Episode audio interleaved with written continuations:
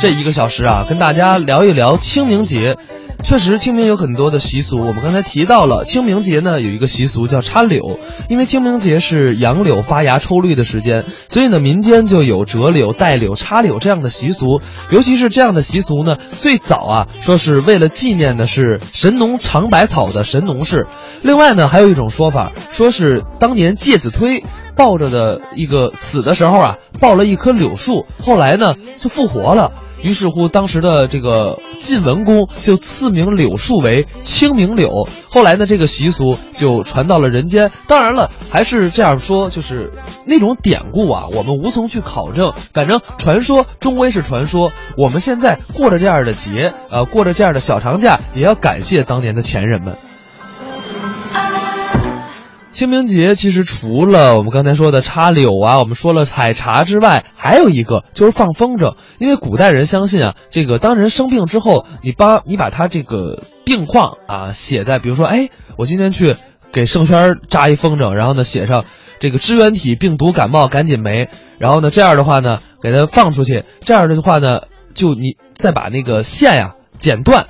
然后那风筝呢就随风飘走，这样就在古代寓意着这个灾病就会跟着风筝一起飞走了。对我今天一会儿放一风筝，你们没事儿的话，今儿有有人放风筝，买一这个两三块钱的风筝，你们你们方便的时候你放一下，然后把盛轩的病当个风筝给放了。啊，当然这是玩笑话了啊，但是风筝从那时候开始也就逐渐转变成为大家郊游娱乐的一个活动。当然我知道啊，关于清明还有很多的习俗，很多的讲究。我们下面呢，接着来请老梁梁宏达来跟大家聊一聊清明节。到底是怎么来的呢？这个距今历史可长了。相传呢，清明这是从春秋那时候传下来的。有个故事，好多朋友都熟悉，说这个不是介之推呀，呃，侍奉晋文公重耳。最后，重耳要重用他，他不肯下山，放火烧山，结果又不下来，把他和他老母亲烧死了。那得，重耳为了纪念这日子叫寒食节，然后呃吃冷食，过两天就清明，说就从这儿来的。其实您可能光知道这么个大概，咱们中国好多传统的典故和成语都从这里边来的。你我详细的给你说说。咱今天说这正主重耳的爸爸叫晋献公。这个晋献公就属于一朝之昏君，申生、重耳、夷吾这哥仨是他原来原配生。在后边呢，娶个小老婆叫骊姬。晋献公宠爱骊姬，骊姬就想把自个儿子立成太子，所以他想方设法陷害太子申生，把申生逼着自杀了。接下来就要向重耳、夷吾开刀。重耳吓坏了，赶紧跑吧，不能在这待了，所以自此重耳流亡列国。他流亡列国呢，这个重耳为人很仁义，水平也不低。他身边有一帮啊能臣，有哪些人呢？有个叫赵崔的，哎，这崔呢就是衰老的衰。哎，你听这名儿，那人叫的也怪，赵崔叫什么不好？赵崔有个大力士叫魏抽，这个魏抽呢力能举千斤，乃是一勇士。又有这个外甥和舅舅这么俩人，舅舅叫胡毛，外甥叫胡彦。这个俩人呢，等于是重耳的亲戚。还有一位重臣，就咱们今天说这正主，他的名字叫介之推，也有说叫介子推，差不太多。咱们今天就说他叫介之推。呼呼啦啦这帮人呢，随着重耳周游列国。那么这一道呢，他们走了好多地方。你看。到了楚国，楚成王是款待他们很仔细、很周到。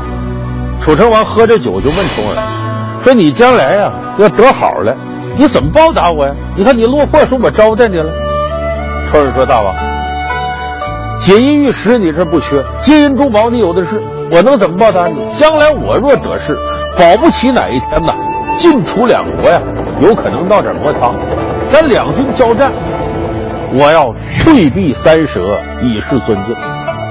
后来果然晋楚城濮之战，主公，楚军进攻了。现在全军后退九十里，我要遵守当年对楚成王许下的诺言。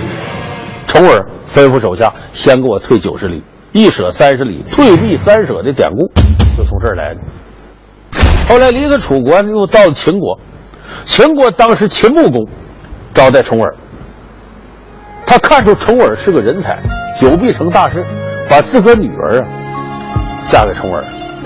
重耳比秦穆公还大两岁，也就说比他这老婆最少得大二十岁。哎，双方结亲了，这不秦国跟晋国结亲了吗？后来就管两方结婚呢叫秦晋之好，也比喻啊一定程度的政治婚姻。说后来他怎么这老婆岳丈都在，怎么还离开了呢？坏就坏在秦穆公好奇，他好什么奇呢？重耳这个人长得跟一般人不一样，就说天生异象。什么异象呢？古时候有三个天生异象，头一个是项羽，俩重人，木生重瞳，重人是两个。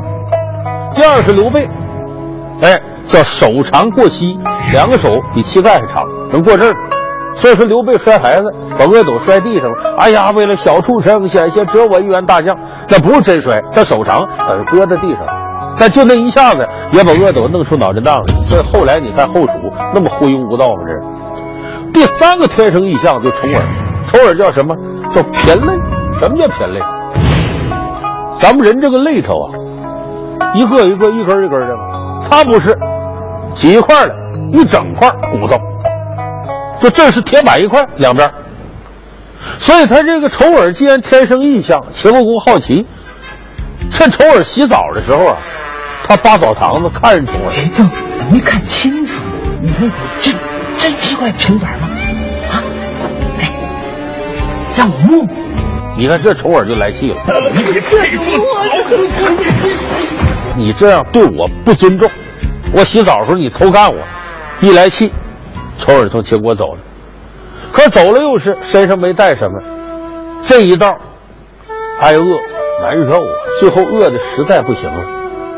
丑耳简直就是岁数也大了，就要饿昏过去死过去了。突然间一股香味飘过来，嗯，一闻肉汤，哎，介之推走到他身前，来主公，奉献上一碗肉汤，肉熬的汤里边还有肉。哎呦，重耳这时候饿都不行，起了狼吞虎咽吃去了。哎呀，真是美味呀！吃下这算得救了。说咱这连口粮食都没有，这肉从哪儿来的呢？有人说了，介之推忠心耿耿，主公昏迷之时啊，这介之推用刀啊从大腿上剜下一块肉来，给你熬的这碗肉汤。哎呦，把重耳感动的眼泪都要下来了啊！戒指脱，戒指脱，戒指脱，你琢磨琢磨，他对着介之推能不感恩戴德吗？哎，后来重耳周游列国之后，也赶上晋国内乱，迎重耳回国为君，这是后来春秋五霸有名的晋文公，就重耳。重耳得了势了，不忘犒赏群臣，哎，胡毛、胡燕、赵崔、魏抽都有位置，哎，找来找去，没找着介之推。说这样的这个忠臣，我若不犒赏，岂不失却天下民心呢？找啊，才知道这个介之推背着他老母亲上了绵山了。今天山西介休市的这个东南绵山进山里了，那咱得找。说这山里这么多大海捞针，哪儿找去了？他这胡毛啊，不怎么出个馊主意。说主公，我给你出个主意。介之推这人虽然比较倔强。可是他是个孝子啊！你这样，咱把这山呢留出一面，那三面放火，把三条道都堵上，三面放火。介之推孝顺呢，他得背他老母亲呢，就从这边下来，咱在这头等着。最后这火着了三天，也没见介之推下来，赶紧上山找吧。找来找去，发现了介之推背着他老母亲，抱着一棵柳树。在那烧死了，两俩几乎都烧成灰烬了，柳树都烧焦了。丑耳一见，放声痛哭啊！爱卿啊，没想到啊，我是想给你荣华富贵，反而把你娘俩给害死了。丑耳心里老后悔了，这不是放火烧山把人烧死了？丑耳说好，从今天开始，连续三天，咱们家家户户不能起火。说吃饭怎么办？吃冷食，生的、冷的，不能起火，来纪念介之推。寒食节流传了这么些年了，唐代有个大诗人也姓韩，他就写了一首和寒食节有关的诗，至今传唱不衰。怎么写的呢？叫“春城无处不飞花，寒食东风御柳斜。日暮汉宫传蜡烛，青烟散入武侯家。”哎，就说晚上啊，这宫廷里也不能这个起明火做食物啊。哎，晚上呢。呃，点上蜡烛，咱在这儿祭奠祭奠先人呐，干嘛呢？吃冷食，哎，这是寒食节的习俗。那么寒食节大家别忘了，它是清明节之前的三天都叫寒食节。说它怎么跟清明连一块儿呢？两个距离近，而且寒食节咱吃生冷的东西，吃完怕不消化，所以赶到清明这天，寒食节过去了，咱得出来踏青，干嘛呢？活动活动，好消化。所以清明跟寒食连到一块儿，第一个祭奠先人，第二个室外体育节，出来活动活动，好消化。所以这是现在清明节的来历。而清明节作为室外体育节，这是有历史的。就春秋后期就说就有，说玩什么呢？室外体育啊，那阵先是折柳条、荡秋千，简单的这是，复杂一点的。咱们一提这俩字，大伙不少都知道，叫蹴鞠。蹴鞠有人说知道，中国古代足球嘛，世界足球发源地中国。哎，对，那会儿不少人玩这蹴鞠，提这个东西玩。所以我说这当时呢，算是室外体育节。你讲道理呀，吃了生冷食物不好消化，咱得是活动活动，溜达溜达。清明节作为中国的传统节日之一。不仅要进行各项野外健身活动，还要祭祖扫墓。这个节日既融合了欢乐赏春的气氛，又赋予了慎终追远的感伤情怀。既有一派清新明丽的生动景象，又有生离死别的悲酸泪。你看宋朝时有首诗写的非常好，叫就写清明，叫南北山头多墓田。清明祭扫各纷然，只会飞作白蝴蝶，血泪染成红杜鹃。日落狐狸眠冢上，夜归儿女笑灯前。人生有酒须当醉，弟弟何曾倒酒泉？什么意思？你祭奠的这么多，你说这人走了，晚上那坟上狐狸趴上边了，没人管你了。等你儿女祭奠完，你回家，人在这儿哭两声难受，回家吧，人下边有下边人生活。所以这也是告诉我们了，要超脱的看待生死。陶渊明那诗不写的好吗？亲戚过于悲，他人亦歌。死去何所道？托体同山阿。